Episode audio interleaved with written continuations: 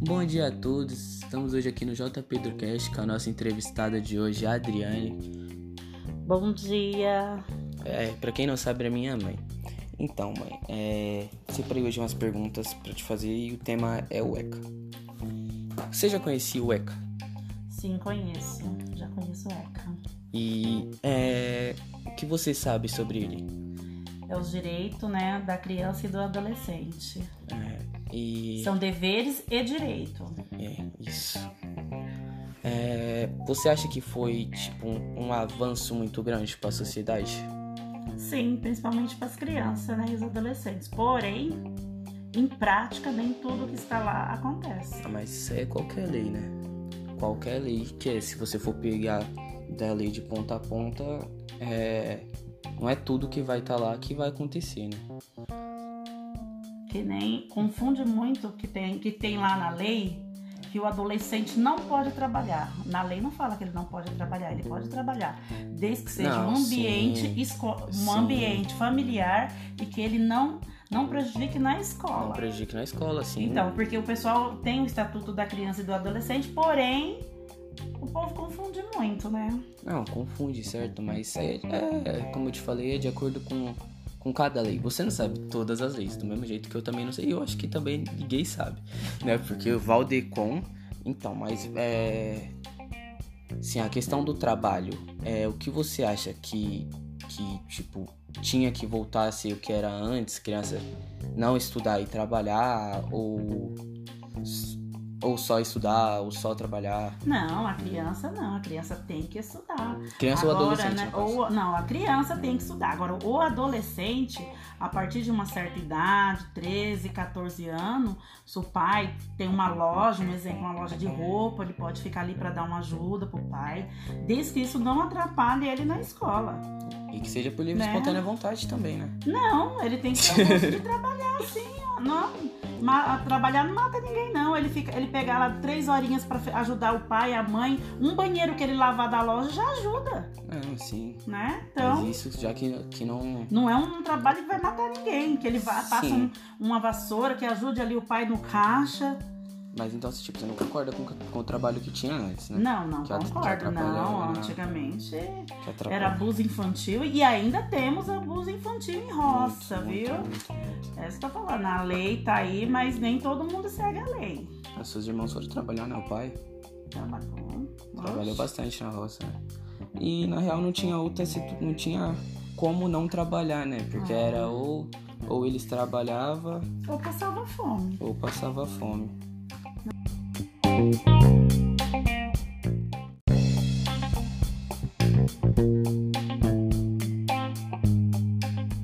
Estamos de volta com J Pedro Cash, parado para comerciais. Não foi porque o celular caiu e a gente teve que parar e voltar a fazer depois. Mas então, tenho mais duas perguntas para te fazer. É, Primeira, você já presenciou alguma situação que para educar foi preciso a violência? Já, já presenciei. Presenciei, não foi uma vez, não. Foi várias. Na época eu era menor, né? A gente nem entendia muito bem. E eu vi várias vezes um irmão meu ser espancado pelo meu padrasto, que ele acreditava, né, que para educar tinha que espancar. E pelo visto, ele- a cabeça dele não mudou não. Já tá todo mundo adulto, tudo acima de 35 anos, e ele não e por Continua ele com a mesma. continua com a mesma ideia, que para educar tem que bater, tem que espancar.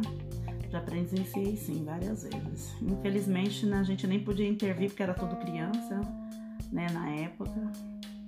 Porque se a gente fosse intervir, apanhava também. É, aí é meio complicado, né? É. É, você que é professora, você já presenciou algum momento que foi preciso chamar o ECA? Ah, já presenciei muitas vezes. Infelizmente, na escola a gente vê muito isso, né? Às vezes tem que chamar o conselho tutelar por algum motivo. De repente, é porque a criança chegou espancada na escola. Tinha uma menina, né, na época, que a mãe. Não sei se era bem a mãe, né? Nem vou citar a escola que eu trabalhei, nem que trabalho, mas uma criança vinha naquele calorão de roupa de frio. Toda vez sempre de roupa de frio. Aí nós entre professores começamos a desconfiar que tinha alguma coisa errada, que tinha uma coisa, né? O que, que a gente fez? Pegou, pegamos uma criança para ver o que tinha, que era uma criança do sexto, na época era quinta série, não era sexto ano. E fomos fundo olhar, foi, foi procurar mais fundo o que estava acontecendo. A menina tinha na época 12 anos e estava grávida do pai. Na época a gente não sabia que era gravidez do pai, a gente só sabia que era uma gravidez, precisamos intervir né, com o conselho tutelar.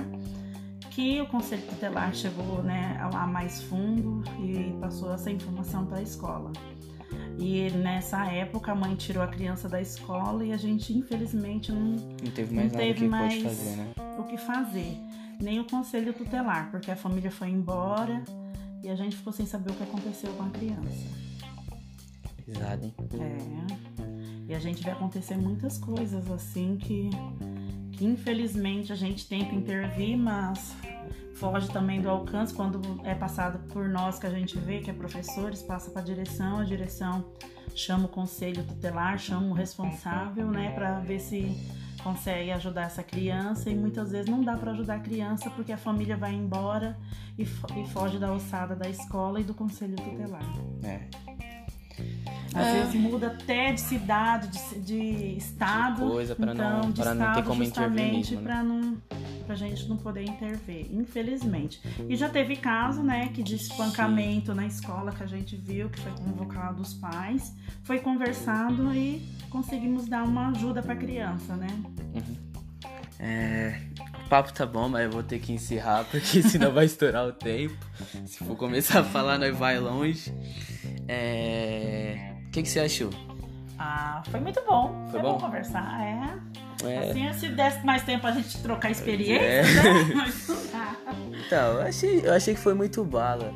Assim, como bala, assim, como patrocinador desse, desse podcast, estamos aqui com a Mentos, que vai estar fazendo sorteio para você, pra você entrar, é só escanear o QR Code que vai estar aparecendo na tela. Se você tá, tá estando pelo Spotify, é só abrir o, o YouTube, canal da Mentes, que vai estar lá. E encerramos por aqui, dá tchau. Tchau. Tchau.